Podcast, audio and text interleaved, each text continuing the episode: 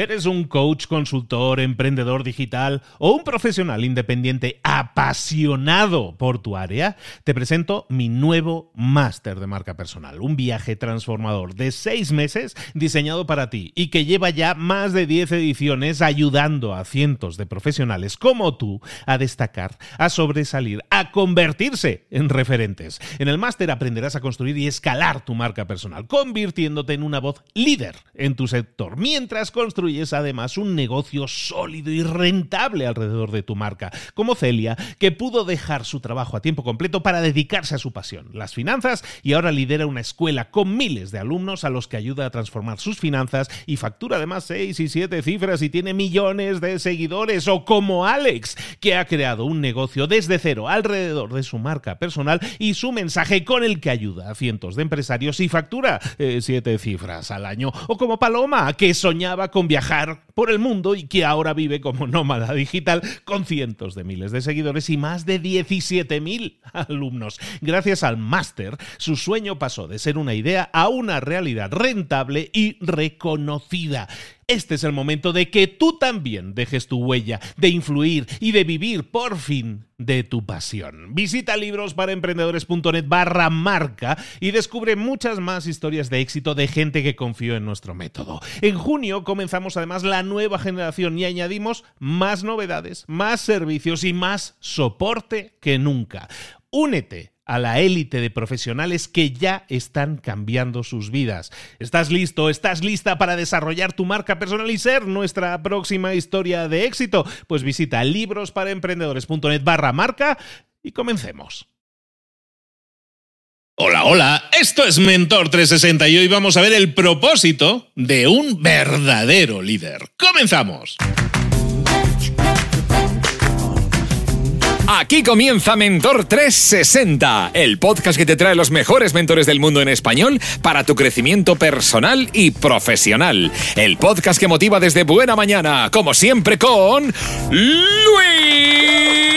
Ramos. Y como siempre con Juanma Ortega que le pone la chispa y la alegría. Juanma.com. ¿Cómo estás, querido? Hola, arroba libros para emprendedores. Hoy es el Día Meteorológico Mundial. Interesante. Y es el Día Mundial del Ascensor.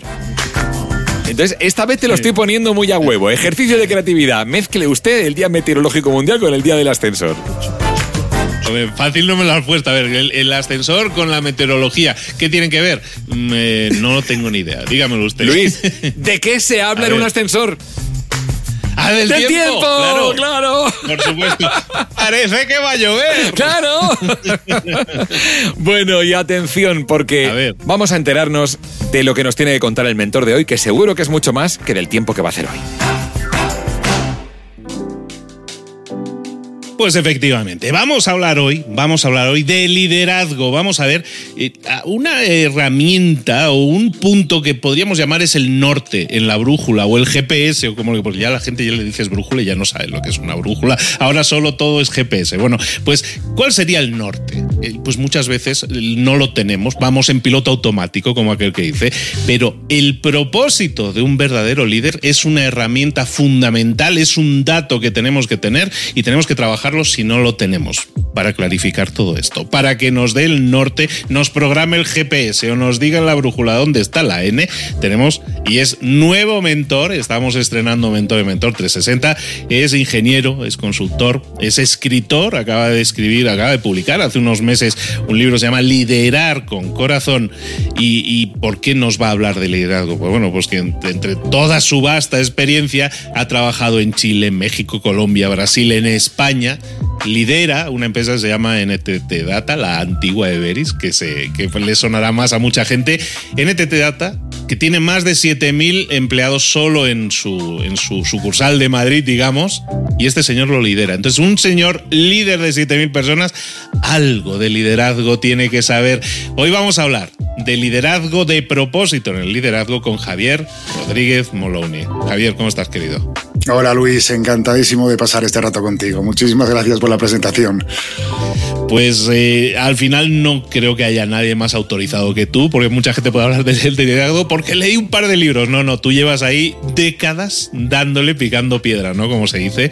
Entonces, hablemos del propósito dentro del liderazgo, de cómo podría ser tu, tu versión de liderazgo, sobre todo desde haber estado en las trincheras durante tantos años y entender muy bien el liderazgo como dice en tu libro, con corazón, ¿no? Que es algo que vamos a estar eh, profundizando aquí, ¿no? Perfecto. Pues mira, Luis, por, intentar simplificar, eh, vamos a fundamentar lo que es el, liderazgo en, dos pilares. El primero, primero eh, vamos a llamarlo el propósito, que en el fondo es contestarnos para qué, o sea, para qué estamos haciendo las cosas. Y el segundo pilar es un pilar que tiene que ver con las relaciones. Al final, el líder pues, es el responsable de acometer este propósito, pero es líder porque digamos que tiene que conseguir que ese trabajo se, haya hecho por un conjunto de, personas. Y es curioso porque estos dos pilares, uno de ellos es el que es más obvio, que es el tema de las relaciones, y que por cierto es el más complejo de solucionar. O sea, todos sabemos que, que gestionar problemas, conflictos entre las personas es, muy complicado, pero es evidente cuando hay gente que, que trabaja junta. Pero hoy mm, lo quería enfocar desde, desde el propósito, porque es algo que es bastante fácil de poder tratar, pero que normalmente no es tan evidente, no es tan obvio el tema del, del propósito, ¿no? Por tanto, bueno, pues, pues hablemos de este primer pilar. ¿Qué es el propósito porque fíjate que estamos hablando, o contextualizando, estamos hablando de líderes. Eh, un líder puede ser una persona que ha sido fichada, digamos, puede ser una, una, persona que fichas en una empresa como líder, entra a ese puesto, o una persona que ha ido escalando puestos dentro de una estructura y llega a ser líder. Líder va a ser, como bien decías, pues hay un equipo de gente a la que tienes que liderar para que generen resultados. Entonces, tú, tú pones aquí encima de la mesa, sí, sí, y para eso liderar la gente y todo eso, ya hablaremos, profundizaremos de eso. Dices, no, no, pero hay un, ingrediente de esta receta que es indispensable, que es el propósito. ¿Cómo lo entiendes tú el propósito y cómo, pues y cómo lo podríamos describir? Sí, Luis, a ver, creo, creo que, lo primero para, entenderlo es mm, separar mm, lo que es un líder de lo que es un jefe. Y me voy a ir a un extremo, a un extremo muy, muy extremo, que ya ni siquiera es jefe, que es, que es un capataz. ¿no? Eh, y hagámonos una pregunta, y es, ¿un esclavo por la mañana cuando se levanta, ¿por qué va a la plantación a recoger algodón? ¿Qué le hace moverse para...? ¿Es porque esa persona que es su jefe, su capataz, en el fondo, eh, ha hecho algo para que... Bueno, en, el fondo, eh, el, esclavo está escogiendo entre, entre varios males, o sea, escoge el, que para él es el menor de los males, ¿no? Entre trabajar y que te fustiguen o incluso que te maten, bueno, pues decides, en tu caso, pues que, lo que quieres es ir a, trabajar, ¿no? Pero realmente esta persona no es un líder. Eh, por tanto, vamos a separar lo que sería un jefe. Tú, mismo decías, oye, hay personas que tienen el, rol, el, trabajo de, líder. En, su título, en su trabajo, son líderes, en el fondo son, son jefes, tienen los galones para poder mandar. ¿no? El liderazgo el liderazgo mm, es diferente porque vamos a, me lo, me lo, me lo preguntamos, eh, vamos a intentar entender eh, cómo, cómo, este líder se relaciona eh, con, con, el propósito. Y voy a ponernos un, un ejemplo, una, una, especie de, de, parábola. ¿no? Supongamos que somos un caballero inglés del siglo XI que va pues, por ahí por la campiña inglesa y, bueno, y, se, tropieza con una persona eh, es una persona que está eh, subida encima de una piedra, picándola, y le pregunta, hola, buen hombre, ¿qué, está haciendo? Y le contesta, bueno, pues aquí picando una piedra. Bueno, pues es obvio, ¿no? Entonces, pues continúa, continúa con su camino, y al cabo de un kilómetro, pues se encuentra con otro señor subido, pues encima de, una piedra y haciendo, pues una tarea bastante parecida a la del señor de antes. Y le pregunta, ¿qué, buen hombre, picando una, una piedra? Y este le contesta, no, no, no, señor, yo estoy construyendo una catedral. Entonces, el tema es, estas dos personas, su tarea es la misma, están haciendo la misma actividad. ¿Qué diferencia a una de otra? Porque cuando nosotros somos líderes de un proyecto, siempre hay un propósito. O sea, nadie contrata un proyecto, nadie te encarga un proyecto, eh, nadie junta los recursos para hacer un proyecto eh, si no hay un propósito. O sea, algo que hay que conseguir que es una aportación de un valor para alguien. Entonces, partiendo de la, de la, premisa, que luego veremos que hay casos que no hay un propósito, pero, pero partiendo de la premisa que, en un mundo bien, bien, bien estructurado hay un propósito cuando, cuando se hace un proyecto, eh, es triste que un líder no comparta este propósito con, con, su gente. ¿Por qué? Porque vamos a pensar estas dos personas. La primera, cuando llega por las noches a su casa, ¿de qué puede hablar? Cuando está picando piedra? Pues puede hablar de, oye, pues, pues hoy he tenido una reunión con mi, con mi jefe, me ha explicado cómo se pica una piedra, me, ha dado las herramientas, me lo ha contado, me, lo ha enseñado, bueno, me ha dicho que a fin de mes van a pagarme. ¿Y qué tal tu trabajo? Bueno, pues, pues he avanzado hoy un poquito con la piedra, pero eh, todo va a girar en, torno a su piedra. Y, o sea, esa esa motivación, bueno, pues, pues, pues será X. ¿Qué pasa con el otro? ¿Qué, ha pasado? Con, con el otro pasa que es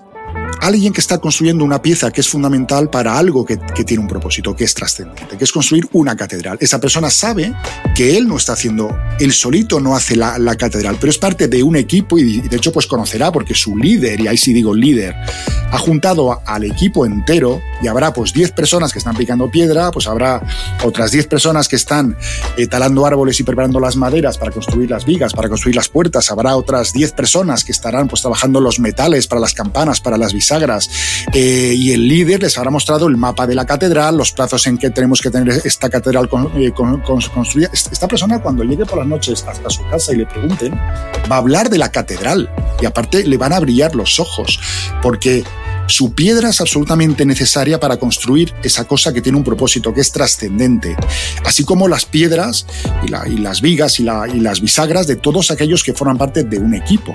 Y entre ellos, aparte, se van a generar dinámicas en las cuales van a poder coordinarse, van a poder, oye, pues si yo sé que tengo que colgar en mi piedra y por encima va una viga, pues puedo hablar con la persona que está haciendo esta viga y por tanto va a fluir una comunicación entre las personas que, conforman el, equipo. Y por tanto, digamos que la, esa visión va a ser tan distinta que, incluso voy a, eh, continuando con la metáfora. Eh, supongamos que un día el capataz le viene a ver, el capataz barra líder, le viene a ver el, el obispo que ha encargado esta obra. dice, oye, en dos semanas llega el Papa a inaugurar la catedral. Bueno, pues el capataz, ¿qué hará? Pues coge esta noticia y se irá a ver al tipo que considera que está picando una piedra y le va a decir, oye, trabaja más rápido necesito que, la, piedra esté lista dos semanas antes. Y el que está picando en la piedra dirá, pero ¿de qué me habla este hombre? ¿Para qué? O sea, que, ¿por qué la tengo que, ir más rápido? El primer día me dijo que tenía tanto tiempo, que se pica así, que tal y cual. Es, está ciego, no es para nada consciente de qué está pasando. Vamos a, irnos al líder que reúne al equipo y les dice, chicos, chicas, en dos semanas llega el Papa a inaugurar la catedral y evidentemente el obispo quiere que estén las campanas sonando.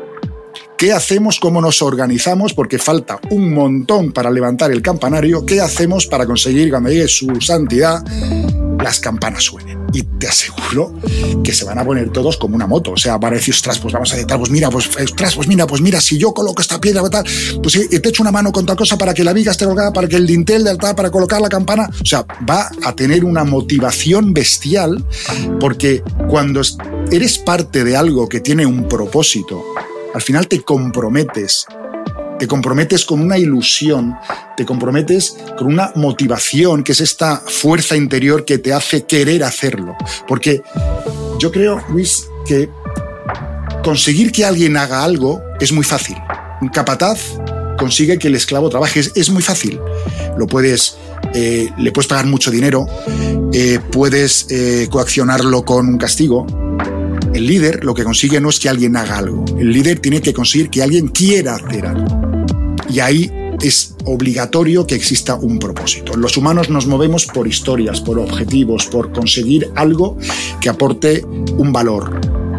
Y ya que lo tienes, compártelo. Estamos hablando contigo, Javier, de, un liderazgo en el que estás, estás dibujando muy claramente temas que tienen que ver con la, con la comunicación, con compartir una meta, con compartir un resultado, con hacer partícipe a la persona no solo del trabajo, sino también de incluso de la aportación de nuevas ideas, de al final de, que eso se sienta como dice, ¿no? Como un equipo, ¿no? ¿no? No se sienta como un estrato en el cual hay un jefe y unas personas que obedecen, sino todos estamos unidos por un bien común. Esto que estás diciendo, al final, todos estos ingredientes eh, parten del líder. Es el líder el que siembra esta confianza, esta comunicación, esta forma de tratar a las personas para que también sientan la confianza de comunicar hacia arriba, hacia esta persona, ideas y aportaciones. Totalmente. O sea, cuando, el líder crea un entorno de seguridad, o sea, un entorno en el que la, gente se siente valorada, la gente cuando propone cosas se siente escuchada, el líder, digamos que no se siente más que nadie, sino que al contrario, que, lo que hace es ser consciente de que en, el equipo tiene personas muy buenas, mejores que él en muchas cosas, y sacar, digamos, lo mejor de cada uno, eso genera un entorno donde la gente sintiéndose libre, apagando sus miedos, pues es capaz de aportar eh, muchísimo más. Y bueno, y ese entorno de comunicación, bueno, pues una parte de lo que el líder digamos, está obligado a, comunicar si quiere sacar el mayor valor, es este propósito. Y, una segunda cosa, y es, ver, un proyecto es, una cosa que empieza, que termina, que dura pues un tiempo, pues unos meses, pues, pues unos años, en el caso de las catedrales, décadas o siglos. Eh, ir contando al equipo cómo van las cosas, por ejemplo, cuando llega el obispo y te dice que llega el papa y no van a estar, ir contándoles cómo van las cosas les hace más partícipes. No solamente es el propósito, es cómo están las cosas. ¿no? Yo aquí, a ver, por, por, por intentar poner un ejemplo más que tiene que ver con, con este tema tan, tan fascinante del, del propósito. ¿no? Quiero, quiero contarte, Luis, una cosa que me sucedió eh, cuando yo vivía en Colombia. En Colombia viví entre los años 2000, principios del 2011 y finales del 2014. Y yo soy un apasionado de, Darwin, de las teorías de Darwin. Estando en Colombia, pues Ecuador, que está súper cerquita, bueno, pues unas vacaciones, pues nos fuimos a las Galápagos. Yo quería pues, conocer las, las, Galápagos y, nos fuimos a A ver, lo, que te quiero contar no tiene que ver con Darwin, porque fue algo que, eh, que me encontré en, las islas que me hizo pensar mucho acerca del, del propósito. Eh, de hecho, podéis buscar en Google eh, una cosa que se llama el Muro de las Lágrimas. El Muro de las Lágrimas está en la isla Isabela, que es una de las Galápagos. Son islas que son muy salvajes, vamos, las recomiendo, el visitarlas es una maravilla. Eh, y normalmente para, para, visitarlas no tiene una infraestructura vial, o sea, no hay carreteras, hay, muy, muy, poquitas y, lo que hace es coger un barquito que te lleva por la costa. Es, muy bonito. Y te metes luego pues, en un bosque selva pues, pues para ver cosas. Bueno, Muro de las Lágrimas. Eh, miradlo en Google Maps. Llegas a un lugar donde te encuentras un muro enorme, enorme. Y cuando lo ves desde Google Maps, como lo ves con, la, la perspectiva cenital, ves lo que es. Es una raya, una raya en medio de un bosque verde, de una selva verde, y cerca no hay, no hay rocas, no hay piedras. Entonces, claro, cuando vas con el guía dices, lo primero que se nos ocurre a, los humanos, ves eso, te pones a rodearlo y dirás, bueno, pues, pues, pues era una fortaleza, pero no es una fortaleza porque hay solo un muro. Entonces, te revienta la cabeza pensar, no soy capaz de entender para qué se ha construido esto. claro, pues como hay un guía, pues, pues, pues se lo preguntas. Pues, oye, ¿esto para qué es? Entonces, cuando te dan la respuesta, te dice, mira, durante el siglo XX, eh, eh, esta isla era un lugar donde desde el continente eh, mandaban a los presos traían presos y a los presos se les hacía una tortura. La tortura era, se tenían que ir hacia una cantera que está bastante lejos de este lugar, eh, tenían que picar piedra, que transportar las piedras hasta aquí y que construir este muro, que fíjate el tamaño que tiene, un muro que tendría como 100 metros de largo, 10 metros de alto, 3, 4 metros de ancho, o sea, era una mole espectacular. Y fíjate que les decían, o sea, les explicitaban que ese muro que estaban construyendo, todo ese esfuerzo era para nada. Sea, no había propósito. Y eso era considerado una tortura, porque, joder, yo pienso, si yo fuera un preso, estoy en una cárcel, trabajo esforzado, bueno, ya me parece mal, ¿no? Pero mira, si estoy construyendo un hospital para niños enfermos, sin recursos, tal, dice, a ver, hay un propósito, me están forzando, pero hay un propósito, pero para ellos era una tortura. Ahí murió muchísima gente. Fue, bueno, es, histórico el lugar, eh, histórica la, la, historia. Y de hecho lo han dejado ahí para que la gente pueda visitarlo, para recordar esta, esta historia de, de antipropósito. ¿no? Entonces, Dios mío, si, si cuando no hay un propósito es, es una tortura, cuando lo hay, por favor, vamos a compartirlo. Porque es muy bonito trabajar para algo eh, que tiene un propósito estamos hablando del propósito dentro de una organización, dentro de un proyecto. Tenemos un proyecto que tiene un objetivo y ese objetivo, pues si tienes, un propósito compartido entre todos los miembros del equipo, evidentemente estamos diciendo que la... Ya si lo vemos de forma de medir, la productividad va a ser mayor, los resultados van a ser mejores, la implicación va a ser mejor, hasta el humor va a ser mejor, ¿no? Va a, va a haber mejor humor. Pero hay muchas personas que a lo mejor dicen, sí, sí, pero eso a lo mejor le funcionó a él, tiene una empresa muy grande, pero es que a lo mejor a mí no me funciona. Yo no consigo de ninguna forma eh, motivar a la gente. O sea, yo les puedo explicar, les puedo decir cómo alguien que escuche esto y diga, a mí me gustaría que mi equipo fuera más así, pero aquí como que cada uno va por su lado, cada uno piensa en sí mismo y es más egoísta, y aquí esta mente colmena un poco que estás diciendo no, no es tan fácil de aplicar. ¿Cómo, ¿Cómo, iniciar eso? Mira, eh, Luis, realmente eh, el ser una empresa grande o pequeña yo creo que no es, no es, tan, no es tan importante. ¿Por qué? Porque una empresa grande no es un equipo de, en mi caso, en la oficina de, de Madrid, en, en el no hay 7.000 personas haciendo un único proyecto, no es un equipo de 7.000 personas que trabajan juntas. en, mi carrera pues he tenido proyectos de dos personas, de 5, de 7, de 50, de 100, de 500 proyectos. Eh, y en todos los casos, tú al final lo que tienes es que conseguir tú enterarte, tú entender tú como líder. O sea, si tú eres un líder y tú no eres consciente de, que lo que estás haciendo tiene un propósito, el primero que tiene que preguntarlo eres tú. O sea, no puedes contagiar nada que tú mismo no sepas, que tú mismo no sientas. Eh, un líder que no tiene un propósito es como pues, una persona que coge el timón de, un barco y se pone a, navegar, como, tú decías antes, sin brújula. Es, absurdo. dices, oye, coge este barco y tira, ¿no? Leches. Colón cuando salió tenía un propósito muy claro. Los marineros que, se sumaron con él a, ese propósito en las tres naves, pues, pues, pues ¿qué podrían ser? Decenas de, de, personas compartían este propósito. Estoy convencido de que todo lo que sucedió durante ese viaje, que seguro que pasaron por por desesperaciones muy grandes. Si no hubiera sido porque un proyecto, a ver, muy ambicioso, pero tampoco era tanta gente, ¿eh?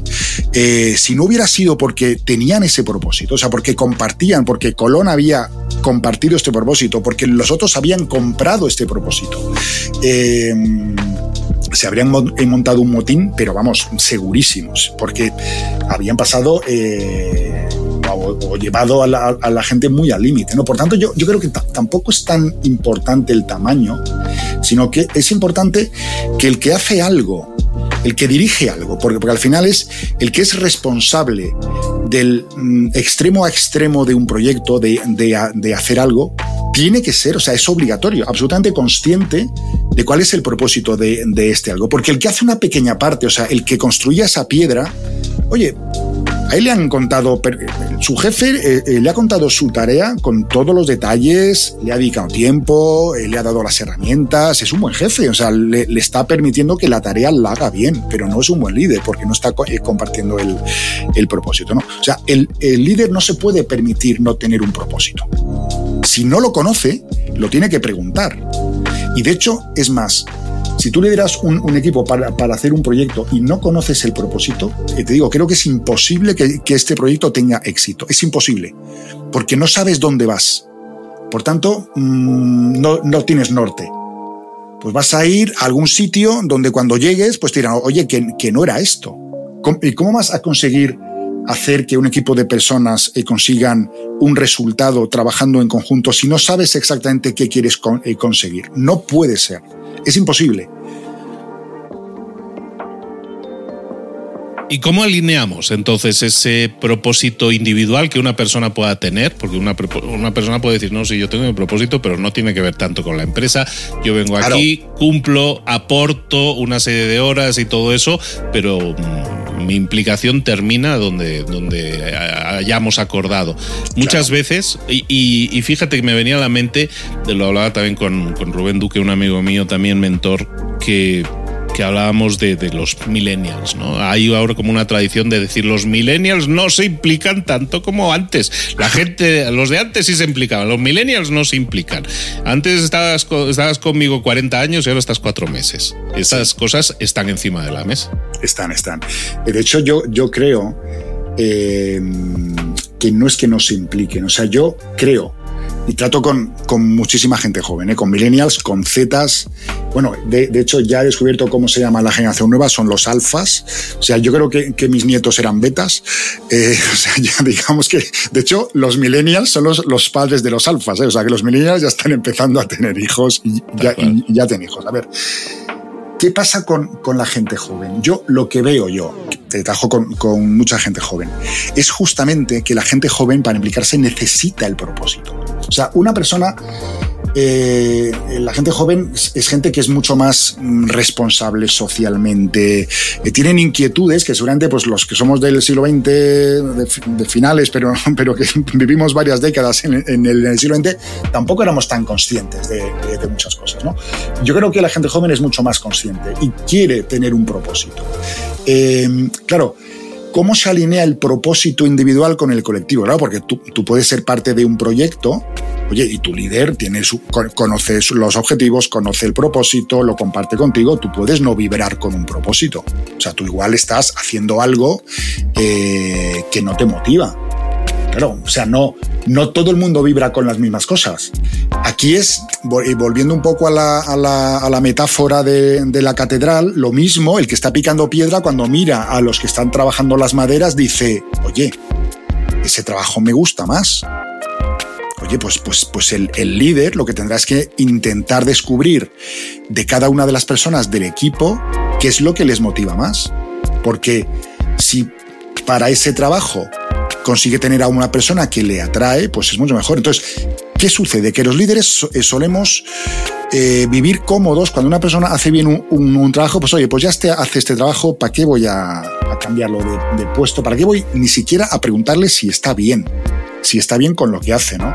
Entonces, yo, yo creo que, que un equipo, eh, digamos, de alto rendimiento, tiene que tener gente que hace las cosas que le gusta hacer. Y eso el líder tiene que ser quien, quien, quien, lo gestiona. Claro, a ver, si de repente yo tengo una, una, persona que me viene y que me dice, oye, pues que me encantaría trabajar con este tipo de tecnología tal, muevo Roma con Santiago para que esta persona cambie de área de proyecto de tal y cual, para que de verdad encuentre el lugar en el que va a engancharse con, eh, con un propósito.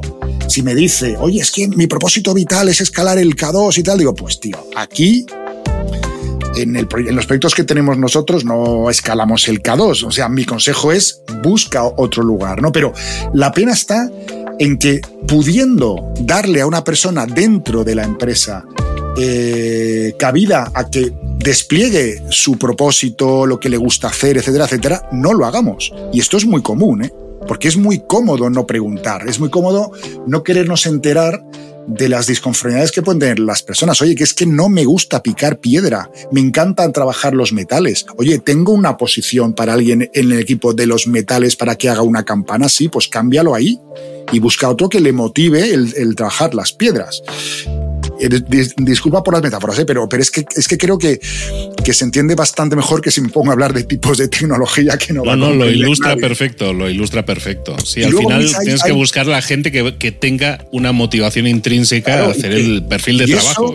y, el líder requiere de la curiosidad de preocuparse en el sentido de preguntar, de indagar, de cómo está cada persona de cómo está enganchada eh, con lo que hace, de si, de si tiene algún deseo que no te ha dicho. Claro, si de verdad tú tienes esta intención y los líderes de, de, una compañía ven esto como algo normalizado y se crea una cultura en la cual la gente puede preguntar y la gente puede pedir cambiar, lo que se produce es que la gente no tiene miedo a hablar, no, tiene miedo a escalar hacia su líder o hacia su mentor o hacia su gerente o hacia el área de, de gestión de las personas, lo que sea.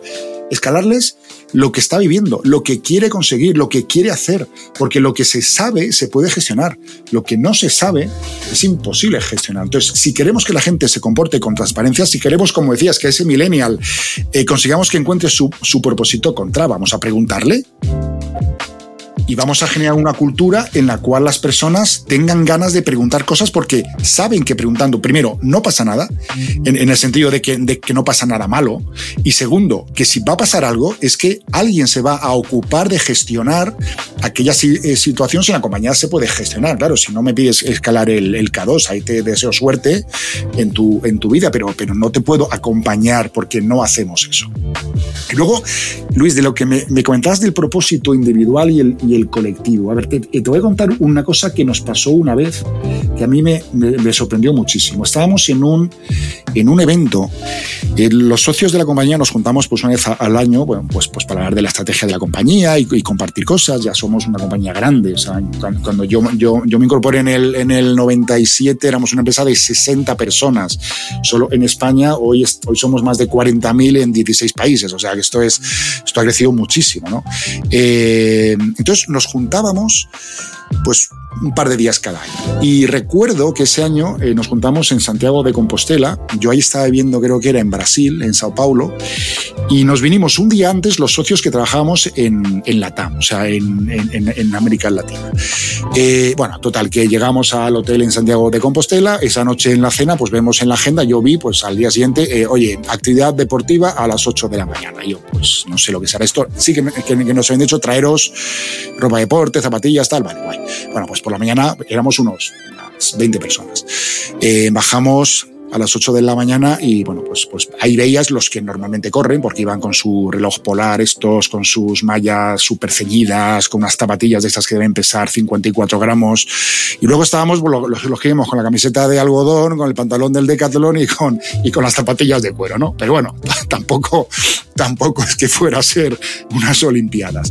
Y fíjate, la prueba fue, la primera vez, el, el, el, instructor nos dijo, vais a salir cada uno eh, cada 30 segundos, vais a correr solos y luego cuando lleguéis, pues yo voy a medir el tiempo que habéis tardado, nos dio una ruta por, por Santiago y bueno, y nos lanzó ahí, pues cada 30 eh, segundos pues salía uno y apuntaban la hora de, de la salida y, y, cuando llegabas pues de la llegada y, a la, y, al final pues calculó y dijo, pues mira, pues, eh, pues ha ganado fulano y cada uno pues tenía pues un ranking, no, no pues ya está.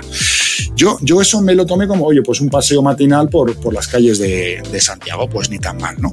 Y luego nos dice, bueno, ahora vais a hacerlo en equipos. Claro, yo pensé, en, en equipos será nos juntaremos cuatro que corremos juntos, pues para esto de que haya una liebre, que hay que tirar los demás. No, no, no, no, no. Lo que hicimos fue exactamente lo mismo. Salimos de la misma manera. Cada uno cada 30 segundos, en el mismo orden, o sea, en el fondo, y corríamos exactamente igual, exactamente igual de solos. Pero luego cuando llegabas, claro, para saber quién había ganado, se sumaban los tiempos de las cuatro personas que componían cada equipo. Bueno, pues cuando llegamos a la meta todos, nos pusimos ahí alrededor del, del instructor para preguntarle, ¿quién ha ganado? ¿Quién ha ganado? Y dice, y, la, la, respuesta fue, no tengo ni idea. No estaba calculando eso. Estoy mirando que absolutamente todos habéis hecho un mejor tiempo en esta segunda vuelta que en la primera. ¿Por qué? Claro, ¿y por qué ahí dices, ostras? Pues qué curioso, ¿no? En el fondo, eh, claro, cuando yo, yo mismo, o sea, yo, yo, yo puedo decirte lo que yo sentía cuando corría en la segunda vez y me sentía parte de un equipo. Digo, el propósito no es, o sea, no me puedo permitir un propósito que sea dar un paseíto por Santiago de Compostela por la Era, ostras, que de mí dependen otros que tengo, o sea, que, que, que, tengo que aportar lo mejor de mí mismo al equipo.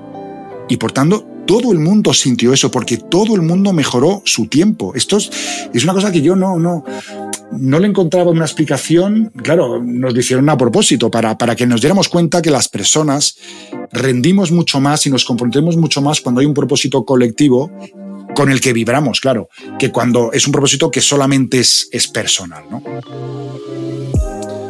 Hay un montón de, de, cosas que me llevo, pero sobre todo a nivel persona que quiera eh, ser más efectivo en su liderazgo. No se trata de ser mejor capataz, se trata de entender mejor las necesidades de su personal, de la gente con la que está trabajando, hablar, comunicar, preguntar. También todo eso es importante. La curiosidad que fíjate, yo también vengo de, del otro siglo, eh, es, algo, es algo en lo que en lo que fallaba, ¿no? El mucho liderazgo, porque se daba por supuesto, ¿no? Como el valor en la mili, ¿no? Se daba claro. por supuesto que la gente estaba motivada para venir a trabajar y dar su mejor versión. ¿Por qué curiosidad? Bastante tengo yo como jefe de lío para tener que estar preguntando a la gente, ¿no? Hoy yo creo que básicamente lo que tenemos que entender es que ser un buen líder es hacerte huequitos en la, en la agenda, no solo para darle seguimiento al proyecto, sino para darle seguimiento a las personas. ¿Estás bien? ¿Estás a gusto? Este, ¿Te sientes implicado? ¿No? ¿Es esto lo que quieres o no? Y buscar el mejor acomodo para ellos es parte del proceso de un buen líder, ¿no? Que entonces ya es que muchas veces confundimos, como bien decías, la palabra del jefe líder, ¿no? Y, y, lo del capataz y no serlo, ¿no? Mucho, mucho que pensar aquí y yo creo que esto para muchas personas también tiene que llevarles a pensar que a lo mejor dices, bueno, pero esto es para los jefes nada más, ¿no? Esto es para todos. No, esto es para, para todos, para los miembros del equipo, para que entiendan también que también tienen que buscar crecer y ser su mejor versión. Como tú decías ahora en este ejemplo, ¿no? De, de sentirte parte de un equipo te va a hacer mejor te va a hacer crecer y dar mejor, mejor resultado de ti. Y eso también a una persona le tiene que motivar a nivel personal, ¿no? Oye, eh, Javier, ¿dónde te podemos localizar, saber más de ti, seguir leyendo, seguir instruyéndonos sobre temas de liderazgo desde tu experiencia? Bueno, pues, eh, pues ahí, Luis, a ver, tengo, tengo en, LinkedIn Javier Rodríguez Moloney. Eh, voy, a deletrearlo porque es un poquito complicado. Es M-O-L-O-W-N-Y. Estoy en LinkedIn. De hecho, en LinkedIn, bueno, como tú decías, escribí, escribí un libro que publiqué en octubre del, del, 22 que se llama El lidera con el corazón. Eso está en Amazon para Kindle o en librerías, por lo menos en España. En algún país en América Latina también está, pero bueno, para Kindle en, en cualquier parte. Y ahora mismo estoy, eh, bueno, subiendo algunas píldoras también en LinkedIn eh, y estoy dejando los vídeos de las píldoras, son píldoras de, de 3, 4, 5, 6 minutos eh, desde hace como 2, 3 semanas y las estoy dejando en, en YouTube. Así que bueno, pues también en, en, YouTube con mi mismo nombre, o sea, no, no, mi, mi, mi, canal por ahora es muy sencillito. Yo solamente para poner un poquito de, de orden en los vídeos, eh, Javier Rodríguez Moloni también en YouTube y, y ahí estoy. Os dejamos, a los que estáis escuchándolo vía podcast, ahí os dejamos los enlaces en la descripción del episodio. Javier, pues eh, muchísimas gracias. Un día, ¿sabes? Me venía un tema, te lo, te iba a decir después, pero digo, te lo digo aquí y así ya queda grabado. El, se me ocurría que tú que has trabajado y has liderado equipos en N cantidad de países, sería súper interesante analizar eh, quiénes son mejores trabajadores, quiénes se implican más, quiénes son más fáciles de convencer, de comunicar a la hora de liderar. Eh, si tú que has estado en varios países, que si Chile, que si Colombia, México, España, no sé si te meto en un lío, pero a lo mejor hacemos una especie de episodio de El Mundial. No, de hecho, de, de, de hecho, Luis, este tema es interesantísimo y de hecho yo, yo sí. lo hice consciente al, porque al final no es tan sencillo, porque el líder inmerso en culturas distintas se ve de manera distinta. O sea, tú puedes ser un líder más o menos bueno en una cultura, y cuando digo cultura, que puede ser en una empresa, en una, en una ciudad, en un país, en, en, una religión, en una época de la historia. O sea, las culturas son... Lo mismo tú eres eficaz y haces las cosas bien dentro de una cultura, pero cuando te mueven la cultura, empiezas a no hacer las cosas bien. No es oportuno ciertos estilos de liderazgo. Pero vamos, esto es abrir un debate interesantísimo, Luis, eh, que, que podremos tener, porque es interesantísimo mezclar el liderazgo con la cultura. Te la dejo votando, Javier, te la dejo votando. Para otro, para otro, día, otro día me la chutas. Pues hemos estado hablando con Javier Rodríguez Moloni. Javier, muchas gracias. Te espero por aquí muy pronto. Muchísimas gracias, Luis, y a todo el mundo. Oye, que, que tengáis un feliz día y, y muchas gracias por, por escucharnos. Gracias de todo corazón. Gracias Luis y gracias a Javier Rodríguez Moloni porque ese es el propósito de un verdadero líder. Desde luego. Claro, me ha encantado. Voy a empezar ¿Qué he aprendido hoy? Voy a empezar por el muro de las lágrimas de las Galápagos. Esta es la importancia del propósito. Se mandaban presos desde el continente, se les obligaba a picar piedra en una cantera lejana, lejana, y las transportaban hasta el lugar donde construían un enorme muro de 100 metros de largo, de 10 metros de alto, de 3 o 4 metros de ancho, y se les decía a los prisioneros que todo ese esfuerzo era para construir algo, pero que no servía para nada. Era sencillamente para torturarles. Y oye, y moría gente en el proceso. Entonces, eso es lo que más torturaba, el pensar que estabas haciendo algo para nada. Ojo, qué fuerte ese ejemplo, ¿no? Pero bueno, volviendo al liderazgo. El líder tiene que cultivar relaciones sólidas, relaciones auténticas con el equipo. Es que aquí pone que soy jefe, eso es lo de menos. Claro, o incluso tener relaciones con otros líderes y personas relevantes en el ámbito. Las relaciones tienen que ser construidas en esa base de confianza, de honestidad, de sinceridad, de respeto mutuo. No pretendas ser un buen líder si eres jefe y obligas a la gente a hacer las cosas o no les participas de lo que piensas. No tienes por qué contarle todo, porque eso forma parte de tu cargo, pero oye, el líder tiene que ser capaz de escuchar, de entender esas perspectivas de los demás y trabajar de manera efectiva para resolver los conflictos, los problemas que surjan de manera realmente eficaz. No hacer más problemas, sino evitarlos. Es importante que el líder sea capaz de comunicarse con claridad, con cierta persuasión, es todo un arte para obtener esa cooperación de los demás y conseguir esos logros de equipo. En resumen, el liderazgo efectivo que implica tener propósito, no como en el muro de las lágrimas de las Galápagos, sino un propósito claro y trascendente, crear un entorno que las, las personas, que la gente se sienta segura, que se sienta valorada y descubrir lo que motiva a cada una de las personas que trabajan para ti, adaptarte a cada cultura, porque hay gente ahora de todos los países, pues saber un poquito cómo es cada persona, cultivar esa solidez, esas, relaciones sólidas y auténticas y aprender a resolver los problemas de manera que sea realmente eficaz. Es un gran aprendizaje el que me llevo hoy, Luis. Pues que sepas que tú eres un gran líder, Juan Ortega, porque si estamos hablando, como has dicho, has señalado muy bien, muchos temas que tienen que ver con la forma en que uno comunica, cómo transmites, cómo motivas, cómo inspiras, tú tienes todo eso en demasía, podríamos decir. Entonces, Juan Ortega, eres un verdadero líder con corazón. Muchas gracias, querido. Eh, seguro que encuentro gente que no piense igual que tú. si los busco, seguro que habrá alguno que te dirá, pues, no tanto, no lo sé. Yo, desde luego, lo que sí tengo claro, ¿en qué lidero? Mira, ponerte música. Mira, estoy evadiendo el tema. Voy a poner música que todavía no conoces. Hala, vamos a ser en Mentor 360 un poco líderes musicales. Bueno, esta a lo mejor ya la conoces, no lo sé, porque desde luego ha pegado muy fuerte en muy poco tiempo. Se llaman Flux Vortex. Atención a esto, I'm going underground. ¡Wow! ¿Cómo suena, no? You've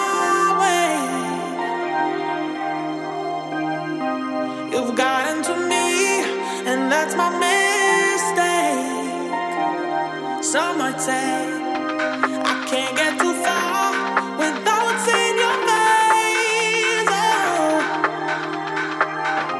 you gave me your heart and took it away. I'm going underground,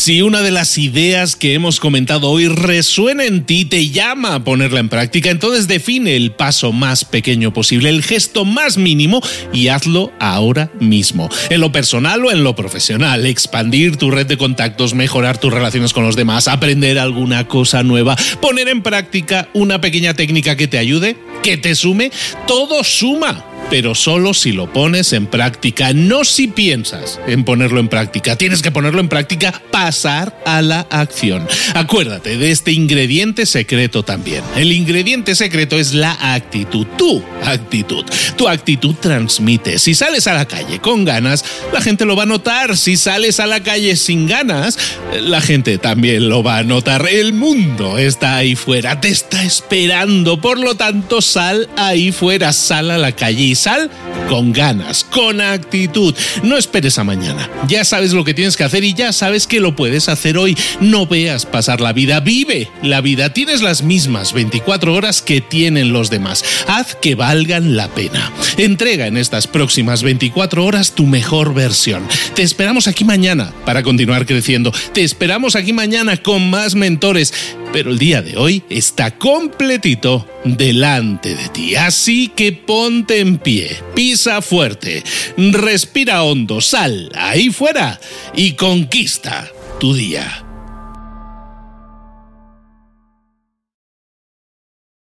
¿Eres un coach, consultor, emprendedor digital o un profesional independiente apasionado por tu área? Te presento mi nuevo máster de marca personal, un viaje transformador de seis meses diseñado para ti y que lleva ya más de 10 ediciones ayudando a cientos de profesionales como tú a destacar, a sobresalir, a convertirse en referentes. En el máster aprenderás a construir y escalar tu marca personal, convirtiéndote en una voz líder en tu sector, mientras construyes construyes además un negocio sólido y rentable alrededor de tu marca, como Celia, que pudo dejar su trabajo a tiempo completo para dedicarse a su pasión, las finanzas, y ahora lidera una escuela con miles de alumnos a los que ayuda a transformar sus finanzas y factura además 6 y 7 cifras y tiene millones de seguidores, o como Alex, que ha creado un negocio desde cero alrededor de su marca personal y su mensaje con el que ayuda a cientos de empresarios y factura 7 eh, cifras al año, o como Paloma, que soñaba con viajar por el mundo y que ahora vive como nómada digital con cientos de miles de seguidores y más de 17.000 alumnos. Gracias al máster, su sueño pasó de ser una idea a una realidad rentable y reconocida. Este es el momento de que tú también dejes tu huella, de influir y de vivir por fin de tu pasión. Visita librosparaemprendedores.net barra marca y descubre muchas más historias de éxito de gente que confió en nuestro método. En junio comenzamos además la nueva generación y añadimos más novedades, más servicios y más soporte que nunca. Únete a la élite de profesionales que ya están cambiando sus vidas. ¿Estás listo? ¿Estás lista para desarrollar tu marca personal y ser nuestra próxima historia de éxito? Pues visita librosparaemprendedores.net barra marca y comencemos.